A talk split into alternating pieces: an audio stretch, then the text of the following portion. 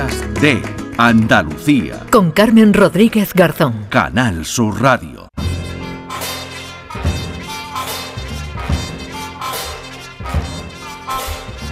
Seguimos en Días de Andalucía. Es el momento en el que saludamos a Paco Reyero. Hola Paco, ¿qué tal? Buenos ¿Qué, días. ¿Qué tal, Carmen? ¿Qué tal? Qué buen domingo, qué buen sábado. ¿Cómo está esto de, de concurrido y cómo se... Vamos, yo creo que la audiencia está ahora mismo eh, disfrutando de lo lindo. ¿no? Y esperando, esperando que llegaras tú para avanzarnos algunos de los contenidos. Para, para, estropear la fiesta, ¿no? No. Ya llegó el agua fiesta. No, que va, me llegaron comentarios estupendos de la semana pasada con Bueno, Máximo hombre. Pradera y bueno, pues eh, como siempre, Paco, pasas por aquí para avanzarnos pues algunos de los contenidos del Flexo, ese programa que también llega en una hora golfa. Sí, la- es una hora clandestina. Lunes ya, de domingo a lunes, de Es una- una hora así. singular, sí, donde realmente ahí uno puede eh, tener compañías eh, diferentes, gratas. Y yo siempre me he preguntado, ah, Carmen, cuando uno se está eh, esforzando en una Mm. determinada circunstancia,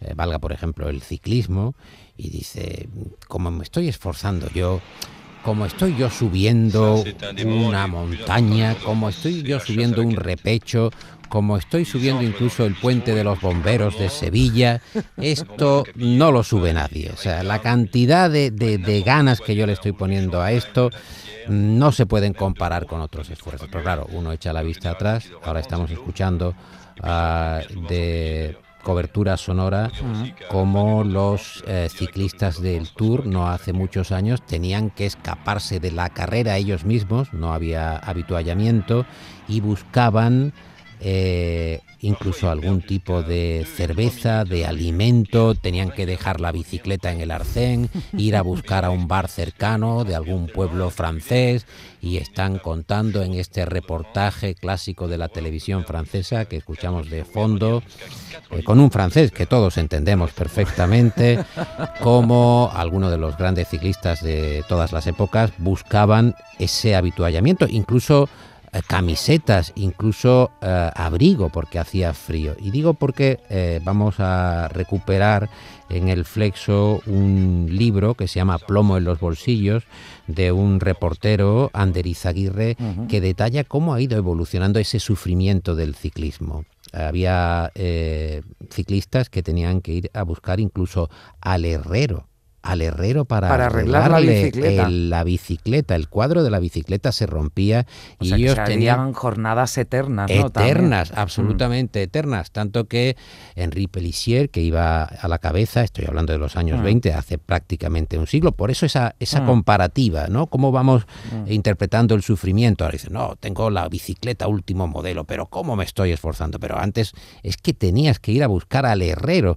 Y ese hombre, eh, Pellissier, eh, tuvo que ir a buscar al herrero, eh, trató de arreglar su cuadro cuando eh, se presentó, nos lo cuenta Ander Izaguirre, el autor de Plomo en los bolsillos, un juez de aquellos eh, primeros tours durísimos. Bueno, iba a ganar el Tour de 1912, iba en cabeza en el Tourmalet y bajando el puerto se le rompió, se le partió el cuadro. Con aquellas carreteras de pedruscos era habitual. Como no podía recibir asistencia, se echó la bici al hombro, bajó atajando por el monte como pudo hasta la primera aldea y allí encontró una herrería. Pero le vino un comisario del Tour y le dijo, lo tiene que soldar usted, el cuadro, no puede recibir ayuda externa, está prohibido. Y se quedó el comisario allí, ¿no? Y el pobre hombre pues estuvo allí buscando un tubo para arreglar, soldar el cuadro.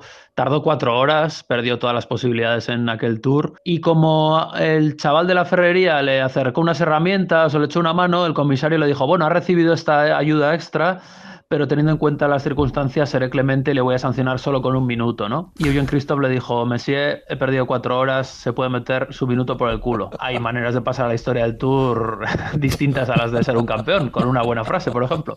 Sin duda. Había perdido cuatro horas y dice, te voy a san- Sancionar con un te minuto, sanciono ¿no? además con 60 segundos más. Bueno, pues, eh, yo creo que Bueno. la, la- la respuesta era la, la esperada. Igual Eh, la quedaríamos Eh, cualquiera yo- yo creo- si nos creo pasara que es una respuesta reglamentaria y pertinente, porque porque claro, hay de todo en esa época, en esa leyenda, tanto que durante la Segunda Guerra Mundial, Carmen, hubo un premio asistencial que era al último, o sea, no solo al primero, sino al último, en este caso en el Giro de Italia, lo cuenta también muy bien Ander Izaguirre, porque eh, la maglia negra era ese premio que consistía en algo de dinero, en algo también de alimento, en chorizos, en embutidos, aquel que llegaba el último y hubo un astuto corredor, eh, Malabroca, que entra dentro de la leyenda, que en vez de en vez de sprintar, desesprintaba. O sea, quiero decir, se dijo, no voy a ganar, por lo menos, o sea, si no me llevo la maglia rosa, me voy a llevar la negra, Exactamente. me llevo a casa. Y no, y lo que hacía era salía eh, muy fuerte, parecía que él iba en carrera, pero de repente desaparecía y se escondía en algún punto de la carrera, tanto que eh, se ocultaba para que pasara el pelotón y él pudiera llegar siempre dentro de un límite reglamentario. Quiero decir, tú no podías llegar 14 días después. Tenías que respetar unas reglas. Y hay una anécdota que cuenta Izaguirre que es verdaderamente deliciosa los giros de la posguerra mundial, con Italia destrozada, con mucha hambre, con miseria, bueno, pues resulta que al último le daban un premio en metálico, le daban la, malla negra, eh, la gente hacía suscripciones populares para pagarle los gastos. Y este hombre pues vio que era su futuro. No voy a ganar el Giro, pues voy a ver si quedo último. Y no era el único que lo intentaba. Entonces hacía todo tipo de estrategias, ¿no? Por supuesto se dejaba descolgar, eh, pero luego pues tenía otros rivales que también lo hacían. Entonces él por ejemplo, atacaba al principio de la etapa para que todos vieran que iba en fuga y después se escondía detrás de una casa y el pelotón seguía lanzado a otra velocidad y luego él salía por detrás iba tranquilamente hasta meta perdiendo todo el tiempo posible. ¿no? Y hubo un momento, un día en los Dolomitas, en el que cuentan que un campesino oyó un ruido raro en su granja y, uy, hay algo en el pozo, se habrá caído un animal y se asomó y vio a un ciclista ahí metido, que era Malabroca, y le dijo, ¿pero usted qué hace aquí? Y Malabroca le dijo, pues correr el Giro de Italia. o sea, era un campeón de quedar el último. Oye, pero llama la atención eso que cuenta también, bueno, aparte de la nota del pozo que estaba escondido en un establo, que es maravillosa, pero cómo había pelea por llegar el último, ¿no? Eso, bueno, eso ahora sería impensable. Todo tipo de corredores que a mí me parecen muy interesantes, más allá de los campeones. Yo soy muy hay que decir. Perico, por mm. ejemplo, eh, perdió el maillot que ganó, el maillot eh, amarillo en el año 88, cuando él gana el Tour, va a un cabaret de fiesta y, pierde el maillot.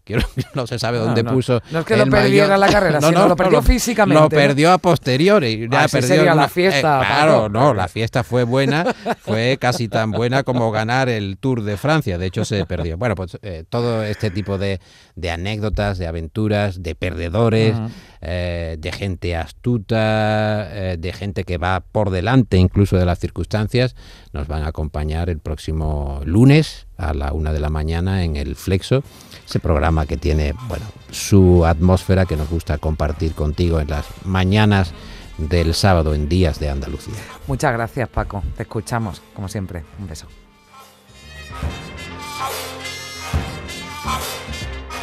Días de Andalucía. Con Carmen Rodríguez Garzón. Canal Sur Radio.